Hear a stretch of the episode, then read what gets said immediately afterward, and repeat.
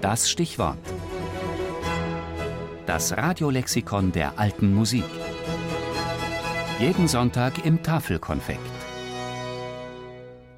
Crossover. Das. Kreuzung unterschiedlicher Musikrichtungen.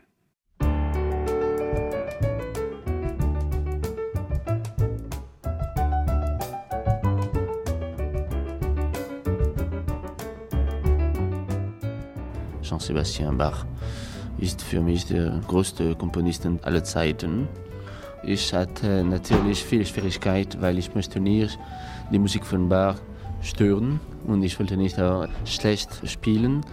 Aber äh, ich hatte eine große Idee, das war Improvisation. Jacques Lussier hatte die Chutzpe, die Musik von Bach zu nehmen und sie zu verjazzen, wie er hier in einem schon historischen Interview von 1976 erzählt.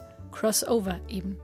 Knapp 20 Jahre zuvor war seine erste Play-Bach-CD erschienen. Bass, Schlagzeug und Piano.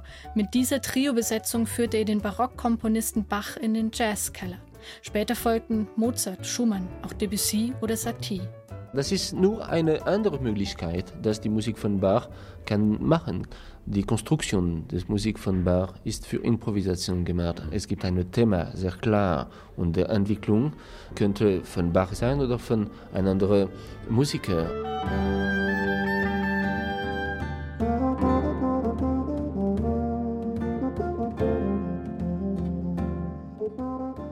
Nimmt eine Musik aus einer längst vergangenen Epoche und gewandelt sie im Stil der Jetztzeit.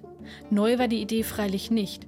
Brahms hat Variationen über ein Thema von Händel geschrieben, Vaughan Williams über das Volkslied Greensleeves. Neu aber ist der Begriff Crossover, der erst Mitte des 20. Jahrhunderts auftaucht und sich zunächst auf Pop- und Rockmusik bezieht, später dann übernimmt ihn auch die sogenannte ernste Musik. Crossover bedeutet wörtlich übersetzt Kreuzung oder Überführung.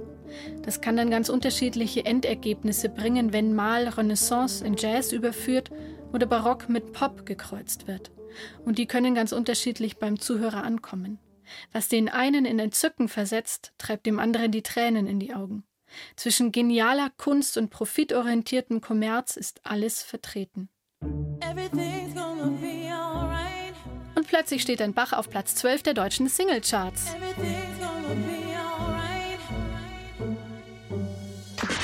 Im Bereich der alten Musik gibt es mittlerweile zahlreiche Musiker und Ensembles, die in der historisch informierten Ecke beheimatet sind und sich dann Musiker mit anderen Backgrounds zu gemeinsamen Projekten einladen.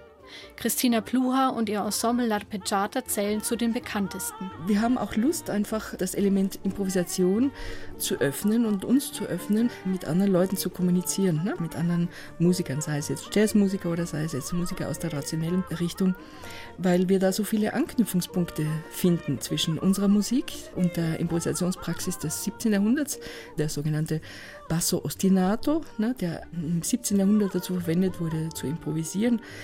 Das ist nicht sehr weit davon entfernt wie ein Riff in einem Jazzstück oder in der traditionellen Musik eine harmonische Floskel, über der man improvisiert.